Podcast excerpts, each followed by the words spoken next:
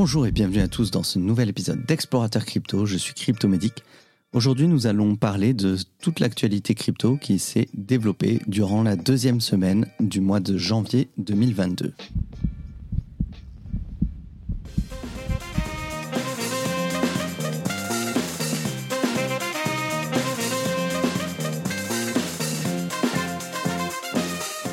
Exploratrice, explorateur, bonjour. Je suis Stéphane, crypto-enthousiaste depuis 2016 et véritablement explorateur dans les blockchains depuis 2019. La blockchain est un univers à part entière et vous entendrez même très bientôt parler de métaverses qui seront des univers virtuels basés sur différentes technologies blockchain. De par ce gigantisme, j'ai décidé de partager avec vous chaque parcelle de la blockchain et des crypto-monnaies que je découvre. En écoutant ce podcast, vous faites désormais partie de la famille des explorateurs crypto.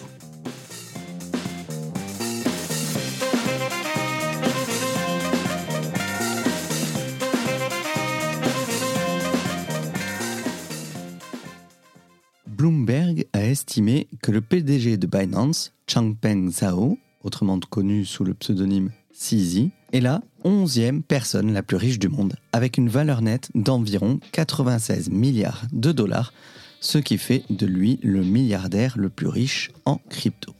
Mais attention, dans ces 96 milliards, Bloomberg précise que tous ces cryptoactifs tels que le Bitcoin ou le coin Binance ne sont pas inclus. Donc à ces 96 milliards de dollars pourraient bien s'ajouter des sommes beaucoup plus importantes à l'avenir. Pour faire partie de la top list des 10 personnes les plus riches du monde, Sisi va devoir trouver 11 milliards de dollars sous son canapé pour dépasser le cofondateur d'Oracle, Larry Ellison. Et bien évidemment, à la tête de cette liste, il y a toujours le fondateur de Tesla, Elon Musk, qui a accumulé 263 milliards de dollars grâce à Tesla. Disney fait breveter une technologie pour un métaverse de parc à thème. C'est-à-dire qu'ils ont obtenu un brevet qui leur permettra de créer des attractions interactives personnalisées pour les visiteurs de ces parcs à thème. Ils devraient pouvoir développer des attractions en réalité augmentée sous licence et sans casque, impliquant des caractéristiques telles que des effets 3D personnalisés affichés sur des espaces physiques dans ces parcs qui correspondent au voyage des visiteurs vers différents lieux. C'est un brevet qui a été surnommé Virtual World Simulator et qui a été déposé aux États-Unis. Apparemment, ça serait une démarche qui fait partie d'une vision beaucoup plus large dans le secteur du métaverse, puisque le PDG Bob Chapek avait noté lors d'une conférence téléphonique euh, fin 2021 qu'il serait en mesure de connecter encore plus étroitement les mondes physiques et numériques, ce qui permettra de raconter des histoires sans frontières dans leur propre métaverse Disney. Au niveau des investisseurs milliardaires, on a Bill Miller qui met 50% de sa valeur nette dans le Bitcoin. Alors ces 50%, il les a répartis soit dans le Bitcoin, mais aussi dans des entreprises qui sont fortement corrélées au Bitcoin, comme MicroStrategy de Michael Saylor et la société minière BTC Stronghold Digital Mining.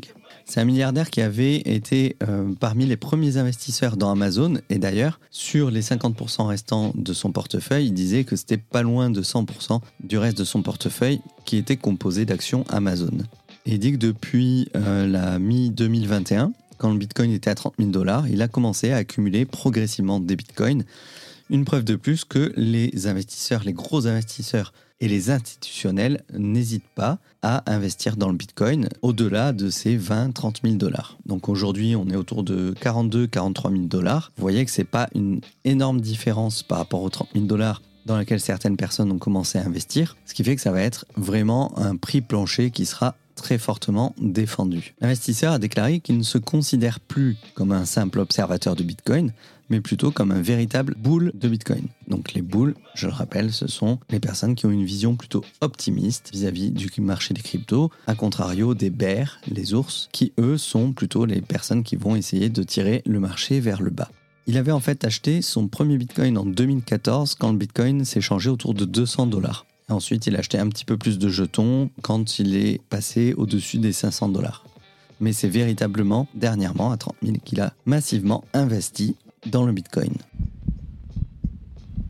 Les îles Tonga, alors non, je ne vais pas vous parler des éruptions volcaniques comme on voit ces derniers temps sur les médias. Donc les Tonga vont copier le projet de loi du Salvador faisant du Bitcoin une monnaie légale. C'est l'ancien député tongien Lord Fuzitua qui a présenté un projet de loi pour que Bitcoin devienne une monnaie légale dans la nation insulaire. Fuzitua a déclaré que le projet de loi sur le Bitcoin du pays est presque identique à celui qui a été promulgué au Salvador. Il est actuellement président de la section océanienne de l'Organisation mondiale des parlementaires contre la corruption et il a décrit cinq points de la feuille de route pour l'adoption du projet de loi, prédisant qu'il sera adopté au Parlement vers septembre ou octobre et qu'il sera potentiellement légiféré d'ici fin 2022 si tout se passe comme prévu. Jack Dorsey, le CEO de Twitter, annonce le fonds de défense juridique du Bitcoin. C'est un maximaliste Bitcoin, on en a déjà parlé au cours de précédents épisodes, et il est également le fondateur de Block. Jack Dorsey a annoncé son intention de créer un fonds de défense juridique du Bitcoin avec le cofondateur de Chain Code Labs, Alex Morkos, et l'universitaire Martin White. C'est une annonce qu'il a partagée via une liste de diffusion et il indique que le fonds permettra d'assurer la défense juridique des développeurs Bitcoin qui font actuellement l'objet de litiges sur plusieurs fronts. Il indique que l'objectif principal de ce fonds est de défendre les développeurs contre les poursuites judiciaires concernant leurs activités dans l'écosystème Bitcoin, notamment en trouvant et en retenant un avocat de la défense, en élaborant une stratégie de litige et en payant les factures juridiques. On va parler un petit peu NFT maintenant avec une, histoire assez sympa. C'est un jeune Indonésien de 22 ans qui a gagné 1 million de dollars en vendant des selfies NFT sur OpenSea. En fait, cette personne qui s'appelle Gozali a passé 5 ans à se prendre en selfie devant son ordinateur et il les a ensuite convertis en NFT et téléchargés sur OpenSea au mois de décembre dernier.